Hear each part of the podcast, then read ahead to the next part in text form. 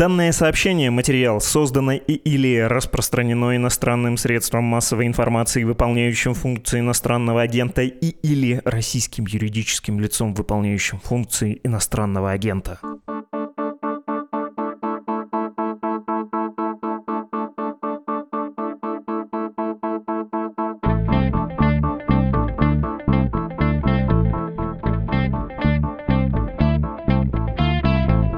Это подкаст «Медузы. Что случилось?» о новостях, которые долго остаются важными. Я его ведущий Владислав Горин, и это предпоследний выпуск летне-осеннего сезона. Подробнее об этом расскажу в конце эпизода, а пока к главному.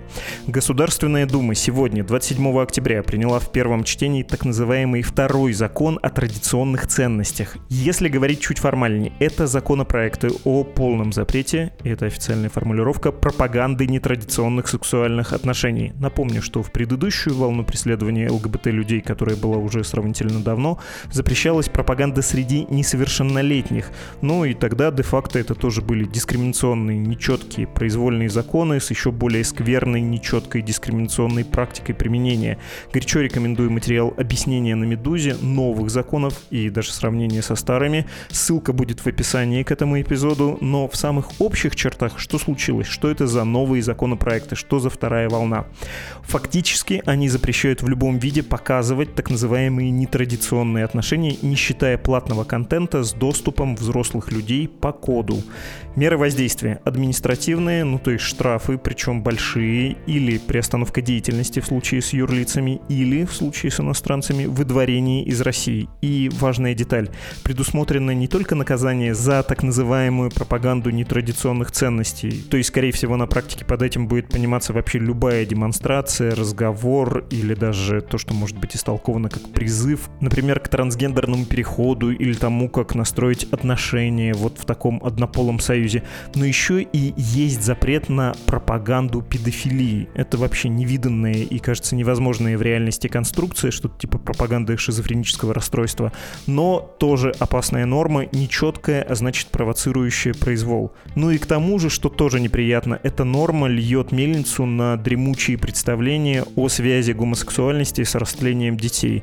Что-то вроде такого кровавого навета на самом деле. Спикер Госдумы Володин уже заявил, что ко второму чтению нормы могут получить поправки, ужесточающие это законодательство. Сейчас обсудим все происходящее, причем вот под каким углом. Как государственная политика, такого рода дискриминационные законы выливаются в настоящее реальное насилие по отношению к живым людям, в их неиллюзорное, жестокое, бессмысленное преследование. Ну, потому потому что, наверное, крутится же, да, где-то вопрос. Ну а чего такого? Ну, административное наказание. Ну, ты не показываешь, что ты такое. А раз показываешь, ну, в крайнем случае, штраф. Чё разверещались? Ну, вот не зря надо опасаться, потому что, повторюсь, даже символическое государственное осуждение выливается в настоящую боль живых людей. Сейчас объясним, как это устроено.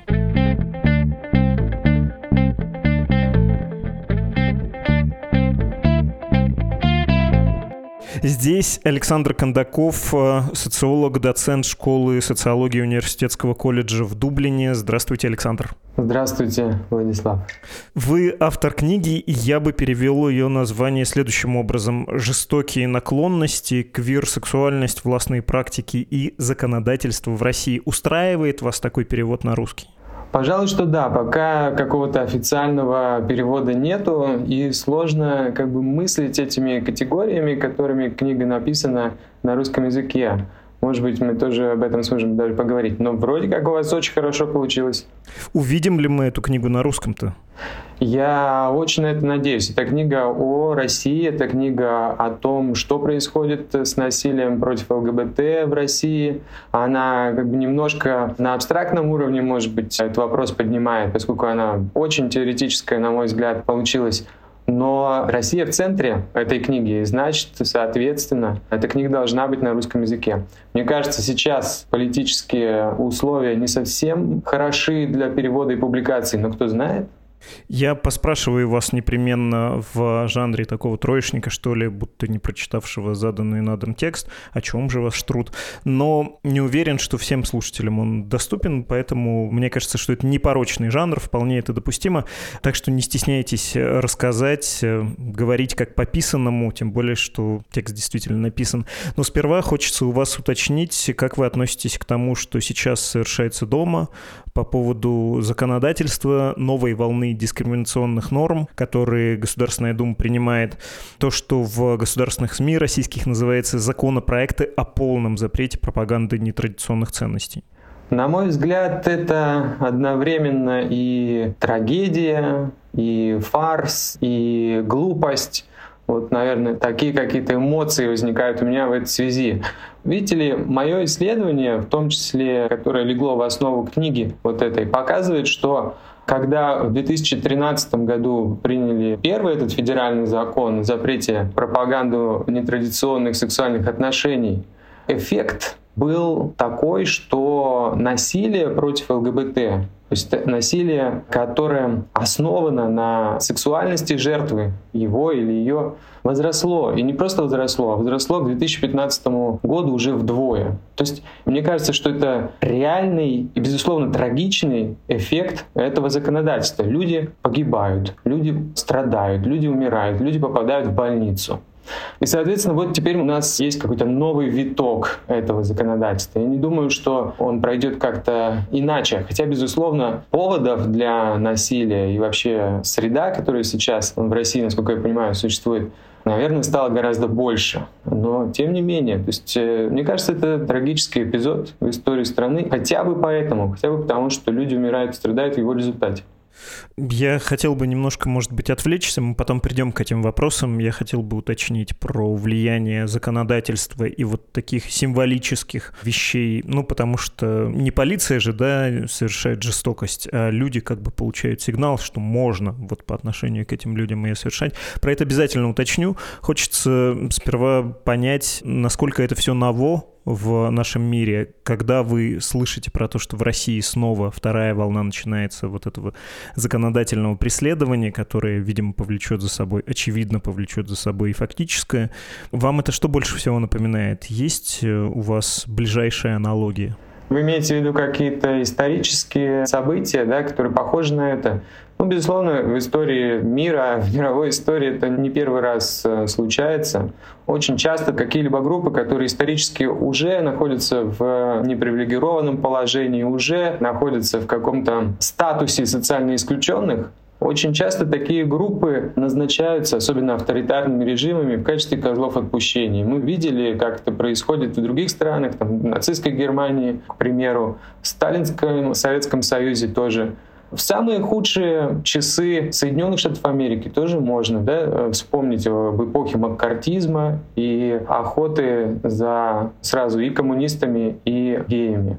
Да, то есть как только есть какие-то попытки концентрации власти в одних руках, авторитаризма, очень часто выбираются ЛГБТ в качестве такой жертвы. Но не только ЛГБТ. То есть понятно, что может этот список продолжить там, мигранты, могут этот список продолжить другие группы населения, которые исторически не привилегированы в той или иной стране. Такие налоги, безусловно, напрашиваются. Другое дело, что с каждым повторением, наверное, что-то новое происходит в этих грустных историях. Если пытаться закономерность найти, то для чего авторитарный режим конструирует вот этого иного, часто по почти случайному признаку? Зачем эта группа гонимых избирается? Что значит козел отпущения? Вот чуть менее, может быть, э, обывательски и интуитивно. Можете объяснить, рационализировать это действие? Мне кажется, тут э, главный механизм, который определяет всю эту историю, заключается в том, что группа-то уже определена, что эта группа, как вы говорите, уже гонима.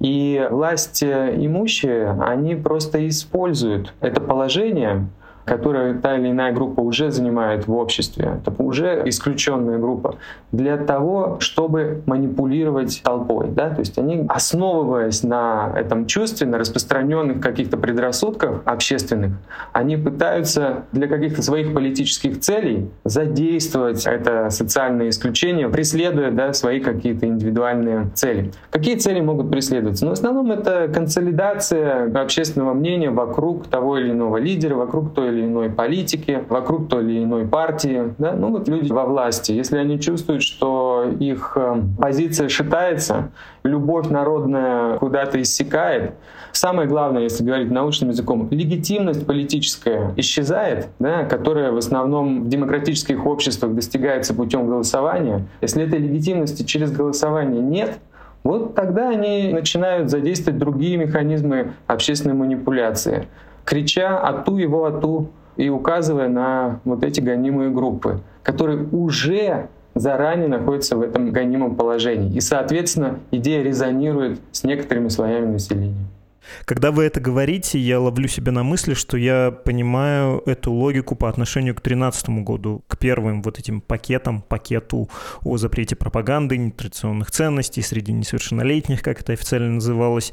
Но зачем это нужно делать теперь? Зачем этот процесс интенсифицировать. Сейчас и так полно, в общем-то, козлов отпущений или тех, э, по отношению к кому можно попытаться консолидировать большинство, на ком выместить, что ли, да, какие-то страхи и опасения, против кого собраться. Укронацисты, просто украинцы, да, скрытые и не скрытые, которые отрицают свою русскость вот этой вот своей какой-то перерожденной бесовской природой. Ну, это правда какая-то очень средневековая логика, да, когда ты говоришь человеку, ты вообще со мной один народ, но ты какой-то неправильный, ты как бы отступник. Кто у нас еще есть? Иноагенты и просто агенты-шпионы. У нас есть э, просто предатели и те, кто бежит от э, мобилизации, отрезанные ломти. Вот этих категорий, их и так многовато. Зачем делать еще одну, ну или точнее интенсифицировать процесс вот этого отщепенчества по отношению к ЛГБТ-людям? Мне кажется, что вы, во-первых, совершенно правы. Незачем. И э, если я могу предложить какой-то ответ, то это будет скорее мнение, чем какой-то глубокий анализ. Во-первых, потому что ситуация ну, буквально развивается сейчас. Мне кажется, что можно смотреть в два каких-то направления. Первое — это аргумент по поводу того, что это акт отчаяния. Вот что-то такое происходит, что-то такое знают там в Кремлях и других каких-то коридорах власти, что на самом деле легитимность у всей этой войны, у всей этой истории, у текущего режима стремится к нулю. Что делать? Вот паникуют, достают старые карты, которые, может, даже уже и не сработают, и не работают. Еще неизвестно, насколько это все будет эффективно для консолидации населения вокруг э, Кремля. Но достают просто пытаются хаотично делать уже все, что угодно, лишь бы сработало. То есть вот первый аргумент — это аргумент такой паники, что ли, во властных кругах. А второе то, что на самом деле все эти другие козлы отпущения не работают. Украинцы — братский народ — люди не покупают, может быть, вот эту историю про то, что там одни сплошные нацисты, которые спят и видят, хотят напасть на Россию, разрушить ее или еще что-то в этом духе. Они видели всегда украинцев как часть своей семьи, может быть, даже в буквальном плане или более таком абстрактном, часть, там, я не знаю, народной семьи, история общая, еще что-то. Бежавшие от мобилизации тоже, это свои дети, свои какие-то люди, свои мужья. То есть это люди, которые, опять же, может быть, не подходят подходят под э, определение гонимых и, соответственно, козлов отпущения. Да, они бегут, но назначить их вот этой вот исключенной из общества группы очень сложно, потому что, во-первых, бегут все, и, во-вторых, кто бежит, этот же самый народ бежит, который, по идее, должен быть консолидирован. То есть все эти группы, которые вы называете, может быть, за исключением там, предателей Родины, инагентов и прочих, да, которых э, с большим успехом конструируют в качестве козлов отпущения, с большим успехом конструируют как кого-то другого. Да? Все эти группы на самом деле не такие уж и другие, не такие уж и гонимые, не такие уж и нелюбимые народом. И, соответственно, не подходят на эту роль. Вот это второй возможный аргумент, второе возможное объяснение. Уверен, что есть еще много другого, требуется дополнительный анализ. Если говорить про сам механизм, когда государство назначает врага, и даже если формальное наказание не сильно страшное, ну, что там, административка, да, вот по последним законопроектам, ну, запретить деятельность э, юридического лица или изгнать иностранцы из э, пределов, святых пределов Российской Федерации, если он пропагандирует нетрадиционные ценности, ненависть и педофилию. Но в обществе, когда назначается этот символический враг, начинается нехорошее. Собственно, про это ваш труд. Вы сказали, вдвое выросло число преступлений до 2013 и после 2013, после первого вот этого пакета, после оформления этой политической линии.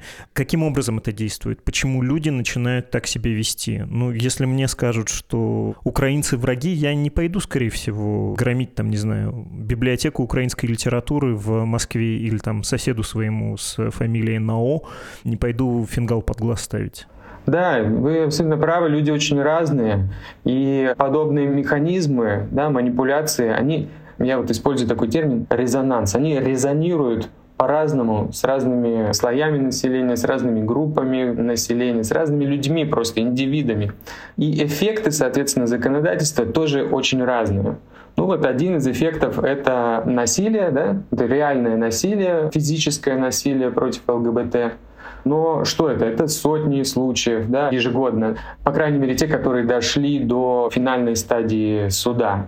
То есть это эффект закона, это его резонанс с какой-то небольшой группой людей. Естественно, что большинство населения любой страны в том числе России, даже в текущих э, ситуациях, не берет в руки ножи и пистолеты и не бежит никого убивать. Это лишь один, может быть, даже маргинальный эффект этого закона. Но он очень сильный, потому что он касается жизни вот этих вот десятков, да, сотен людей. То есть в этом смысле он важен, потому что каждая жизнь важна. А другой эффект э, этого закона — это более какие-то субтильные, что ли, формы дискриминации, когда ну, назначили козла отпущения, ну, значит, э, на работе какой-нибудь комментарий выслушает, да, мужчина гей или женщина лесбиянка, в службах там каких-нибудь откажут принимать заявления, еще что-нибудь такое, да, то есть это результаты более общей дискриминации, которая выражается просто в других формах, не в формах физического насилия, а в формах психологического давления, отказа в услугах, увольнение там, с работы или устраивание каких-то невозможных условий для работы. Это также цензура и самоцензура, да, который тоже один из эффектов закона, когда люди перестают просто размышлять, говорить, читать, думать на эту тему, на тему ГБТ, даже если они до этого не стеснялись не боялись этого.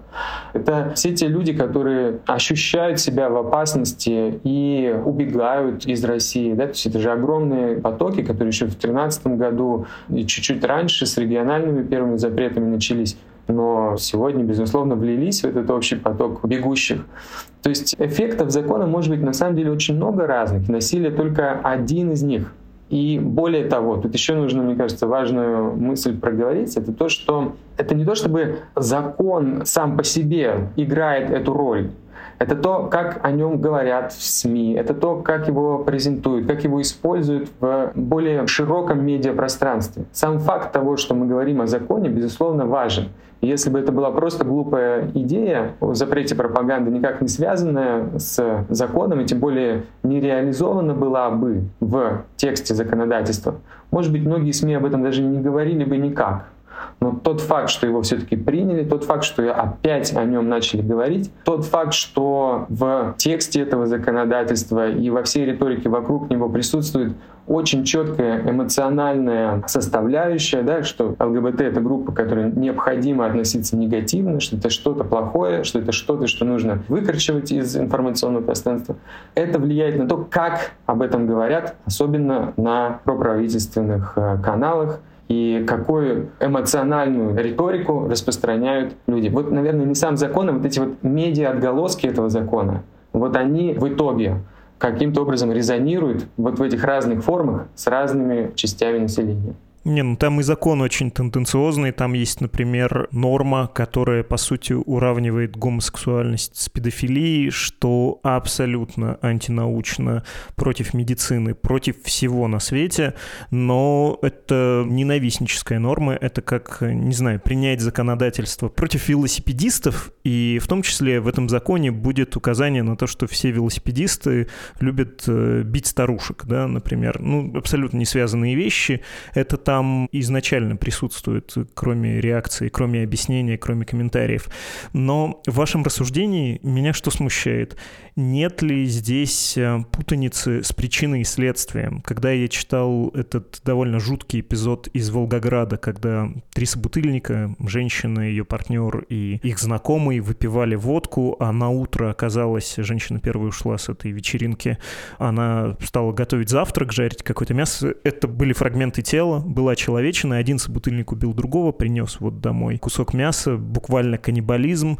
И потом, когда пришли полицейские, он объяснял, вот такая личная неприязнь из-за того, что мой собутыльник оказался, значит, э, представителем ЛГБТ-сообщества. Такие у него предпочтения, и потому я его убил. Ну, мне кажется, что это как раз попытка объяснить хоть чем-то постфактум ту дичь, которую ты створил. Он же его убил не из-за гомосексуальности, он его убил из-за асоциальности собственной, его асоциальности, из-за жестокости, расторможенности, чего угодно. А потом это постфактум привел как объяснение, пытаясь найти понимание там у полицейских, у административной машины, у чего угодно, у общества. Мы не путаем тут причину и следствие. Не законы рождают насилие, а насилие есть, и оно потом объясняется. Дело в том, что все еще намного более сложно, по всей видимости. Во-первых, э, мотивация преступников — это спектр. Да? Это большой спектр, и он действительно в разные стадии карьеры уголовного дела меняется. Это не просто спектр, это еще и текучая какая-то штука, которая периодически изменяет свою форму. Это, безусловно, так. Но главное здесь это то, что, да, есть люди, которые и без закона о пропаганде или, в принципе, даже в условиях самых толерантных и прекрасных законов все равно убивали бы кого-нибудь, в том числе из числа ЛГБТ людей, или в том числе объясняли бы свои поступки нехорошие, пытаясь играть на гомофобии прокуроров, судей и присяжных. Да? Безусловно, это всегда будет. Это тоже часть этого спектра. И, наверное, вы правы, действительно, в этом спектре полюс наименее относящийся к влиянию закона о пропаганде, Кремля и вообще власти. А есть другой спектр, где люди объединяются в группы специально для того, чтобы найти геев и помочь полиции нейтрализовать их, в том числе убивая.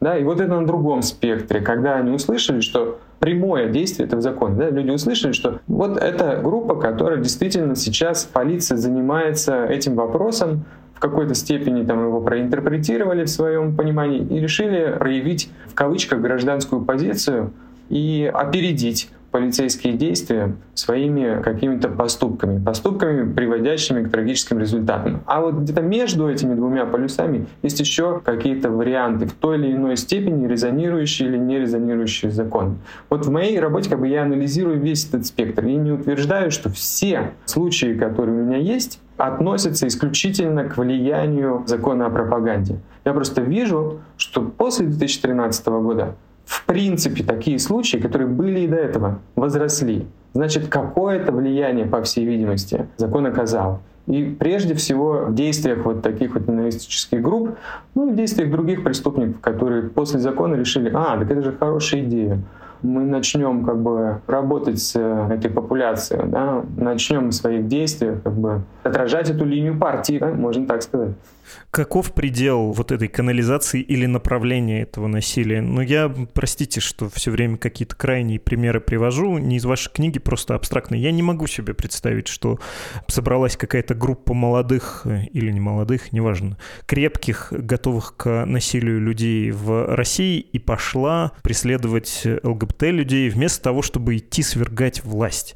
Ну, вот э, я полагаю, что они нашли бы все равно выход э, своим эмоциям какой-то другой. Наверняка деструктивный тоже, но каким образом это устроено? В каких пределах эта канализация, эта направленность, направление работает? На самом деле вот такие вот группы крепких и не очень крепких э, молодых э, там, парней обычно собираются вместе. На самом деле это часто случается, и прошлая подобная история была где-то в 80-е годы, насколько я понимаю, еще в Советском Союзе, когда появились так называемые ремонтники, тоже такие группировки молодых людей, непосредственно нацеленные на насилие против тогдашних советских ЛГБТ, в основном мужчин геев. Ну, это бывает. И разные условия для этого должны соблюдаться для того, чтобы такой социальный феномен, можно сказать, да, такой процесс возник. Ну, вот э, в современной России это группы, которые называли себя, например, «Окупай педофилия». Там некоторые из них именно действительно за педофилом пытались охотиться, но многие из них, как и российский законодатель, не разделяли гомосексуальность и педофилии, смешивали эти понятия и не понимали большой разницы. Вот это еще один пример того, как такие группы возникают. Опять же, это не абсолют, это не то, что все преступления против ЛГБТ совершаются только ими, но это серьезный вклад в статистику. Вы сказали фразу про то, что почему ЛГБТ люди являются более легкой, что ли, мишенью по сравнению, скажем, с отчепенцами, которые убежали от частичной, никакой не частичной, полноценной мобилизации в другие страны. Ваша фраза «А кто бежит?» Бежит народ. Но ЛГБТ тоже народ. Разве ключевое чувство отношение к людям и к их личной жизни в России неравнодушие? Ну вот честное слово, я не проводил, конечно, опросов, но я подозреваю, если опросить не знаю, моих соседей в Москве, в таком не новом районе с хрущевками. Что вы думаете по поводу, там, не знаю, двух соседок, которые живут друг с другом, а никакие они не сестры, как вроде бы говорят? Да большая часть людей скажет, э, устало вздохнув, да мне-то что, у меня своих проблем полно, денег впритык, все дорожает. Ну или задать вопрос, а вот если ваш сын будет жить с мужчиной, а не с женщиной. Да тоже я подозреваю, что большая часть людей скажет, ну, лишь бы счастлив был. Кто не желает счастья своему ребенку? Насколько мы переоцениваем, что ли, вот эту эмоцию неприятия ЛГБТ людей? Насколько власть ее переоценивает? Тут а, две, мне кажется, идеи, которые могут быть важными в этой дискуссии. Я сам об этом думал, потому что один из моих аргументов еще, может быть, лет 10 назад я публиковал такую статью про то, что россиянам наплевать на ЛГБТ. Если смотреть опросы общественного мнения, верим мы им, не верим, принципе, такая флуктуация по этому вопросу происходит, которая свидетельствует о том, что ну вот куда ветер подует, то и отвечу, потому что мне без разницы. ЛГБТ или не так как бы размышляет какой-то этот среднестатистический россиянин, как вроде как кажется. Но тут вот две проблемы. Первое — это то, что безразличие — это тоже эмоция. Безразличие — это тоже проблемная общественная эмоция. И мне кажется, что вот работы, которые были написаны по анализу нацистского фашизма, очень очень хорошо анализируют эту эмоцию. Как раз многие авторы говорят, что фашизм состоялся, потому что людям было наплевать. Уводили одних, уводили других в концентрационные лагеря. Люди говорили, а ну-то что? В принципе, мне без разницы. Я не, как говорили немцы, не отношусь к этим людям ни хорошо, ни плохо. Уводит и ладно. Но понятно, что проблема этой логики в том, что в итоге это безразличие выливается в серьезные, какие-то огромные, бесконечные потоки насилия, войны и, собственно, фашизма. Это первая идея. А вторая, может быть, менее такая теоретичная, может быть, даже менее интересная. На самом деле отношения тоже разнообразные, тоже какой-то спектр. Кто-то и сына своего и выгонит за то, что он гей, и убьет, может, даже а кто-то будет желать ему хорошей жизни вне зависимости от его сексуальной ориентации. А где-то между этими двумя полюсами, опять же, какие-то другие россияне, которые то в одну, то в другую сторону склоняются. А еще мне пришла в голову последняя, наверное, третья идея в ответ на ваш вопрос. Там, в Кремлях, да, судя по всему, думают, что это работает. И, наверное, у них есть на этот счет какие-то данные. Как принимаются там решения, я понятия не имею. Но раз они достают уже не первый раз эту карту, значит, видимо, есть убеждение, возможно, основанное на каких-то данных, что резонирует идея хорошо, что она помогает манипулятивным целям. В индивидуальных случаях мы видим, что какой-нибудь там Виталий Милонов — из никому неизвестного там регионального не пойми кого превратился в федерального депутата, в Госдуме сидит. на этой теме, да, и более того, в какую-то даже, может быть, посмешище, но знаменитость. То есть, соответственно, для индивидуальной карьеры сработало, человек переехал из Петербурга в Москву, получает, наверное, гораздо большую зарплату, чем раньше. Может быть, и на более общественном уровне тоже, видимо, эта система, эта манипулятивная стратегия работает. Уже не для Виталиев Милоновых, а для легитимации более серьезной какой-то группы, режима целого или более высокопоставленных людей, там Путина. Вот, видимо, работает. Соответственно, значит, и делают. Просто у нас нет до конца с вами полностью детального представления, как работает.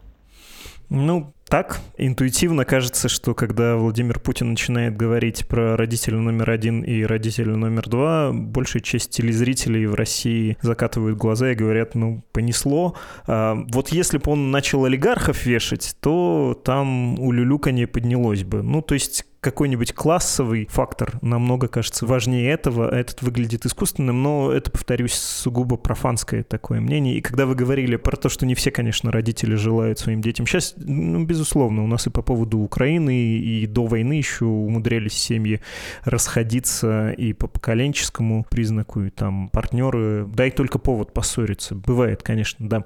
Я пытаюсь все-таки, думая над тем, что вы говорите, понять, есть ли в обществе, очень наивно прозвучит, звучит, какой-то уровень насилия, который повышается или понижается такими средствами, или насилие примерно одинаковое количество всегда, просто оно перенаправляется. Вот эти ремонтники, которых вы вспоминали, позднесоветские, ну, им, наверное, все равно было кого преследовать. Не знаю, нацменьшинство, людей с другими прическами и с э, брюками слишком клишированными. А можно вот э, представителей ЛГБТ-сообщества. Ну, в общем, это вопрос перенаправления потока или действительно повышается уровень насилия, его количество? Это и то, и другое. С одной стороны, это, безусловно, канализация ненависти в одном каком-то направлении, в одном ключе, а то иногда такая атака как бы по всем направлениям. Там те же самые мигрантские сообщества страдали и страдают в России, в том числе от насилия довольно серьезно, ничуть не меньше, я думаю. Да? Но, безусловно, есть канализация, с одной стороны, а с другой стороны, более общие условия способствуют, я думаю, росту насилия в целом. Но это уже как бы отдельная история, во-первых. А во-вторых, у меня нету сейчас данных, но я бы сказал, что обычно в теории криминологии, например, там, где больше бедности, там, где больше риторики насилия в масс-медиа, неважно против кого, там, где больше то, что называется безвластности такой, да, когда человек чувствует, что он никак не может повлиять на ситуацию, там обычно больше насилия бытового, там обычно больше насилия вот просто криминального, да, когда люди бьют друг друга по поводу и без повода. Я думаю, что сейчас в России наступают именно такие времена по всем этим направлениям, да, и обнищание населения, и уже давно устоявшееся чувство безвластности вот это, и риторика ненависти и насилия, которая льется из разных источников информации. Я думаю, что все это есть. Соответственно, насилие должно быть больше. Но есть и другие факторы, которые влияют на этот процесс, конечно. Я бы хотел закончить, может быть, э, частным эпизодом, который меня зацепил. У вас есть рассуждение про тело в книге про отношение к нему, и странным образом навело меня это на мысли, что вот такая государственная узурпация этого аспекта жизни с контролем сексуальности, в том числе полным с правом запретить тебе вообще про это каким-то образом говорить, она перекликается с предельным контролем над человеком, с правом отправить его на смерть, ну то есть с мобилизацией на самом деле. Вы тоже готовы протянуть вот эту ниточку от э, преследования ЛГБТ к контролю над людьми, к мобилизации, к участию в войне. Ну, то есть контролируем здесь, контролируем там. Природа этого контроля примерно одна. Контроль над э, буквально телом человека, его организмом. Безусловно, именно эти задачи ставит правительство в своих действиях. И все эти манипулятивные стратегии политические, они направлены на то, чтобы в конечном счете контролировать население и говорить ему, что им нужно делать. Насколько это успешно, получается другой вопрос. мне кажется, что история России, особенно советская история, во многом подготовила нас держать фигу в кармане, подготовила нас к каким-то таким формам сопротивления, которые даже в условиях так такого тотального повсеместного контроля или его попытки иногда работают. Вот, да, иногда это просто последний выход, это выход из ситуации, это побег. Иногда это какие-то другие вещи. Но у каждого, мне кажется, россиянина, или по крайней мере у многих, я надеюсь, что у большинства, есть вот эта фига в кармане. Власти не верим, все, что они делают, подозрительно, и, соответственно, в любой момент может настать вот это вот какое-то сопротивление.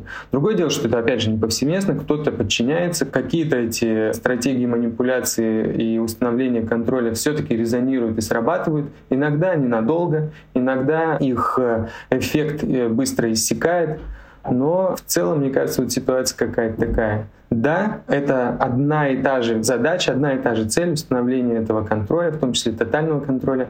Но есть надежда на фигу в кармане. Есть надежда на то, что мы все еще помним, как сопротивляться тоталитарному режиму. Коллективно помним, коллективная память есть на этот счет и не вестись, когда этот режим выбирает какую-то группу преследования, не присоединяться к нему, потому что то, что затеяло начальство, оно чаще всего плохо для всех. Хороший вывод. А я хотел бы еще предложить закончить, может быть, каким-то, надеюсь, оптимистичным рассуждением.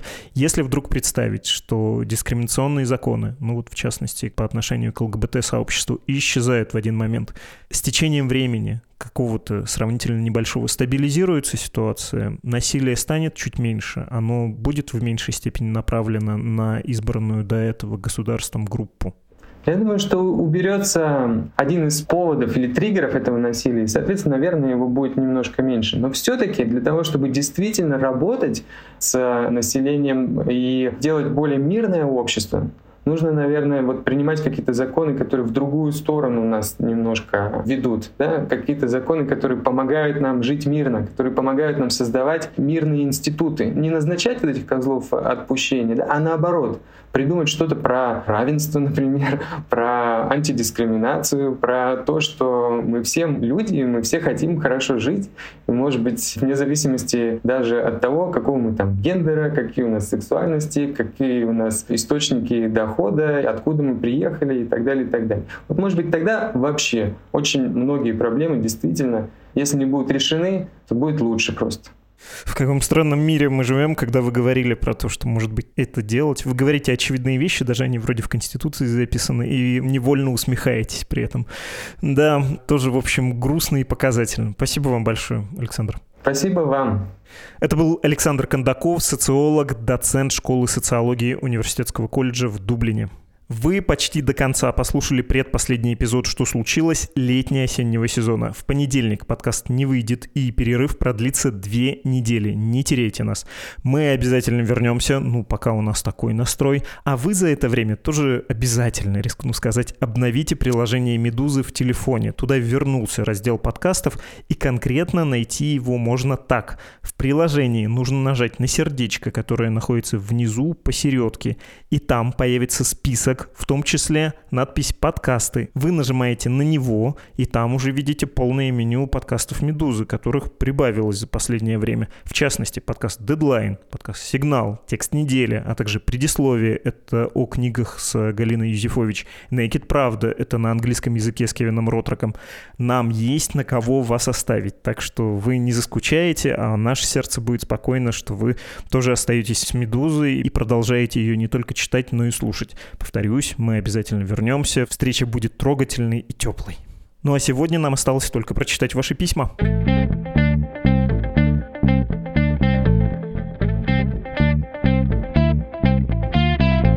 Время ваших посланий, которые приходят на адрес подкаст собакамедуза.io. Чтобы не уходить на перерыв, двухнедельный перерыв с долгами, попробую сегодня-завтра быстро прочитать все и как можно больше ваших посланий упомянуть, собственно, в записи эпизода. Что-то, безусловно, останется за пределами этой записи. Но уж извините, прочитали мы все, но не на все можем успеть отреагировать. Вот, собственно, письма. Слушатель без имени пишет о пропаганде на YouTube, что есть там такой жанр, когда начитывают зачитываются новости в духе государственных СМИ с фотослайдами и синтезатором голоса на фоне, что такие ролики смотрит бабушка нашего слушателя, что это интересное явление, которое, видимо, достаточно распространено. Я оценил, спасибо за ссылки. Донное, я бы сказал, такое явление. Там, где ил, там, где рыба под названием сом, не в информационной толще находится. Любопытно. Посоветуйте вашей бабушке другие, пожалуйста, YouTube-шоу и подкасты. Вдруг ей понравится больше, тем более, что и голоса-то там поживее в буквальном смысле. Следующее письмо. Меня зовут Даниил, ваш верный и постоянный слушатель. Во-первых, благодарю вас и всю команду подкаста за дело, от которого вы не отступаете, и за то, что каждый будний день отправляете выпуски в наши подкастоприемники. Из-за войны я уехал из страны первый раз в марте, потом повторно в сентябре. Получается, что поддержал российские авиакомпании даже в таких условиях. Простите за сомнительные шутки. Сейчас нахожусь у родственников в Узбекистане и обнаружил, что слушаю подкаст параллельно с тем, как родственники смотрят выпуски новостей с российских провластных каналов. Так мы и живем. Смотрим, слушаем по комнатам, а потом на полемической кухне обсуждаем. И кажется, заметил интересную вещь, что зрители старших поколений, даже верящие пропаганде, вовсе не являются какими-то кровожадными имперцами. Даже наоборот, как будто они держатся за позицию официальной власти, потому что осознание реальности принесет им такую душевную боль, которую унять уже просто не получится. Не хочу никого оправдывать, просто как ученый сделал такое не совсем научное наблюдение. Знаете, у меня тоже есть такое же наблюдение, и относится оно не только к возрастным людям. Многие люди в России, да и в мире не хотят, конечно же, себя тревожить, их можно понять, есть в этом что-то естественное. Принимать на веру общераспространенную и, конечно, комфортную точку зрения. Трудно требовать от людей мужества, героизма. Я вот точно не считаю себя вправе требовать от кого-то превозмогать себя. Ну и потом я, в общем-то, не теряю надежды. Считаю, что многие люди не глупее меня, тем более те, кто старше по возрасту. Ну, их-то опыт и их великодушие, конечно, им могут помочь, в том числе под влиянием дискуссий, которые вы ведете со своими родственниками. Хотите изменить свою точку зрения. Уверен, что они тоже могут справиться, когда закрадутся у них сомнения и когда они захотят перемениться, когда что-то их перестанет устраивать в текущей картине мира. Последнее письмо на сегодня. Слушаю ваш подкаст уже пару лет, сейчас только из-за вас продолжаю донатить Медузе. Е, спасибо. Не зря, то есть я говорю в конце каждого выпуска, да, эти странички. Так, ну это я обрадовался, давайте вернусь лучше к тексту. Если сравнить с сигналом, который стал рупором левой манипулятивной пропаганды, у вас очень вдумчивый и понятный русскому человеку контент. Еще хотел бы вас поблагодарить за защиту русских от нападок любителей коллективной вины из различных стран СНГ. Спасибо также, что в любом событии этой войны вы прежде всего видите человеческую трагедию, а не улюлюкаете вместе с различного рода русофобами. Да, Украина жертва, да, мы молимся за нее, но мазать всех русских одной краской не надо. Вам спасибо, что этого не делаете. Надеюсь, вас не выгонят с подкаста. Транслировать ту позицию, которую вы транслируете, сейчас сложно, когда у людей черно-белое мышление. Согласно им, нужно либо ехать резать, и тут слово «наха», которое все знают и которым описывают украинцы, я понимаю, что вы не своими словами это говорите, а как бы цитируете коллективно и бессознательно, но все равно не хочу его произносить. Либо, продолжаете вы, платите каяться, третьего не дано. А, спасибо, конечно, за такой комплимент. Я бы так не формулировал. Я за людей и в том числе, да, конечно, за русских. Много раз уже это говорил, что стараюсь не забывать о сочувствии и что другого, в общем-то, нам ничего не остается. Особенно если мы находимся в роли наблюдателей вынужденных, ну или вот профессиональных, а моя позиция все-таки профессиональное наблюдение. Но вы знаете, ваше письмо вызвало небольшой фурор в редакции. Я его увидел позже, чем один мой коллега. Давайте для конспирации назовем его Диман, он прочитал, переслал мне с комментарием, что я, оказывается, базированный гигачат. Все бы ему забаскалить. Ну, пусть буду гигачадом, пусть буду защитником русских, кем угодно. Для кого-то, наверное, все равно останусь защитником украинцев или кого-то еще. Мне не жалко, я рад, что вам нравится. Ну и не скрою, очень рад, что вы из тех, кто воспользовался страничкой support.meduza.io или save.meduza.io, чтобы оформить пожертвования для нашего издания. Все могут так делать. Регулярные пожертвования, пусть даже меньшей суммы, для организации нашей работы предпочтительнее, чем разовое, но большое. Имейте это в виду, любой рубль, евро, доллар или единица криптовалюты не пропадут, не будут украдены, пойдут в дело, то есть на создание «Медузы». С вами был подкаст «Что случилось?» о новостях, которые долго остаются важными. До свидания, до завтра.